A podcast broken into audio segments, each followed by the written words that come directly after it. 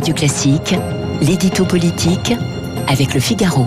Et surtout à 8h10 sur Radio Classique avec Guillaume Tabar. Bonjour Guillaume. Bonjour Renaud. Trois jours après sa révélation, l'affiche de la candidate LREM voilée hein, au départemental continue de faire des remous. Que révèle Guillaume cette polémique? Écoutez, elle révèle au mieux la maladresse, sinon l'amateurisme de la République en marche, et elle soulève une question de fond sur son approche de la laïcité. Il y a d'abord eu une maladresse du patron du parti, Stanislas Guérini. Euh, tout est en effet parti d'un tweet de Jordan Bardella, le numéro 2 du Rassemblement national, montrant l'affiche de candidat LREM au départemental à Montpellier, euh, parmi lesquels une femme voilée, avec ce commentaire, c'est ça la lutte contre le séparatisme? Et Guérini a répondu à ce tweet, donc de facto en le relayant, en disant les valeurs portées par LREM ne sont pas compatibles avec le port ostentatoire de signes religieux sur un document de campagne. Soit ces candidats changent de photo, soit LREM leur retirera son soutien. Alors l'explication elle-même est claire et nette, mais le problème est que le patron du parti macroniste, en répondant à l'élu RN, a donné le sentiment de lui donner le point et de céder à une sommation. Ça a mis en fureur ses amis.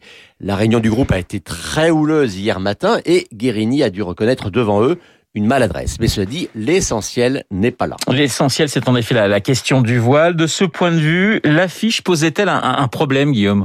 Bah, Disons que l'affiche envoie un message contradictoire par rapport à celui que le gouvernement a voulu envoyer avec sa loi sur le séparatisme et avec son discours général sur la laïcité. Bien sûr, le port du voile n'est pas en soi une preuve d'islamisme, et si le voile intégral est interdit depuis 2010 dans l'espace public, le simple foulard ne l'est pas.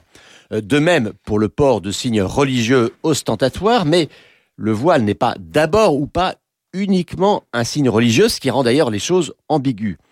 Mais ce qui est sûr, c'est que certaines femmes musulmanes le portent ou que ou qu'on le leur fait porter comme une affirmation communautaire revendiquée comme un signe de refus, voire de défi lancé à la République.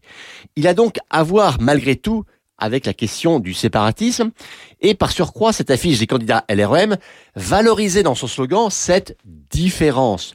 Eh bien, c'est cette approche, qu'on le veuille ou non, communautariste qui pose un problème. Alors, au sein de la République en marche, tout le monde euh, est-il sur la même ligne? Ben non, hein, il persiste un clivage entre ce qu'on pourrait appeler une ligne républicaine, hein, portée par exemple par Marlène Schiappa, euh, qui, sans aller jusqu'à vouloir interdire le voile, le considère quand même comme contraire à la République, voire à la liberté des femmes.